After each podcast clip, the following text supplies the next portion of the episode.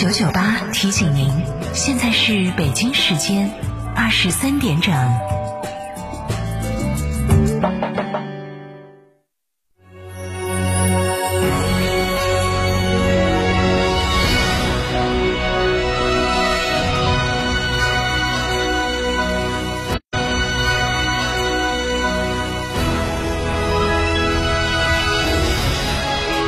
成都的声音，FM 九九点八，成都电台新闻广播。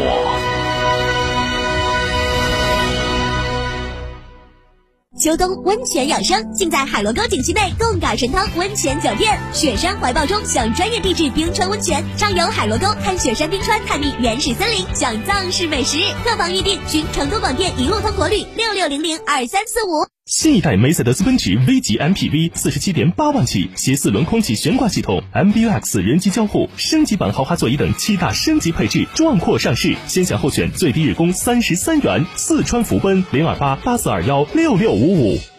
青壳白肚黄毛金爪是正宗阳澄湖大闸蟹，十月蟹黄，十一月蟹膏，是吃阳澄湖大闸蟹最好的季节。为了大家能买到正宗的阳澄湖大闸蟹，成都广电打造蟹语天成品牌，每只蟹均由原产地配送，现上新特惠，蟹卡买一送一。更多详情，微信关注“蟹语天成”公众号或致电六六零零二三四五。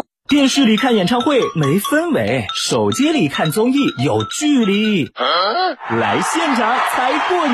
二零二零中国成都汽车音乐节，让你零距离感受音乐的魅力。小众音乐风我们有，大众明星乐队我们也有。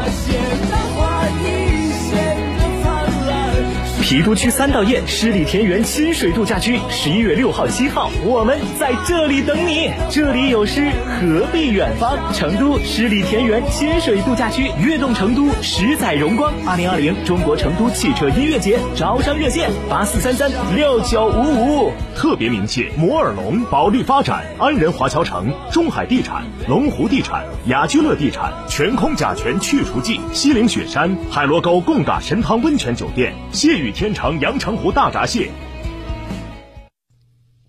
记者从四川省卫健委获悉，针对青岛聚集性疫情，为进一步落实医疗机构院感防控措施，近日四川省卫生健康委员会下发通知，决定于近期紧急开展重点医疗机构院感防控风险的隐患大排查。据悉，此次排查的范围为开设发热门诊或哨点诊室的医疗机构、新冠肺炎定点医院。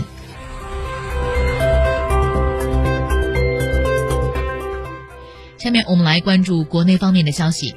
疫情期间，不少的老年人使用健康码遇到了困难，凸显了当下老年人面对社会智能化、数字化难以适应的问题。对此，民政部今天表示：一、鼓励社区的工作者等帮助老年人使用智能手机等新技术；二、民政服务领域保留人工服务；三、民政服务领域运用智能信息技术时，坚持适老化原则。四、提高社老智能产品的适老性，满足老年人在出行、就医等方面的需求。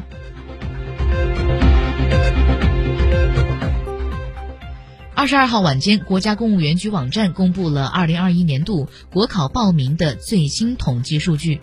数据显示，截止到当天的十八时，本次报名的过审人数已经超过八十五万人。报名竞争最激烈的岗位来自广东东莞，仅计划招录一人的国家统计局广东调查总队东莞调查队业务科室一级科员一职。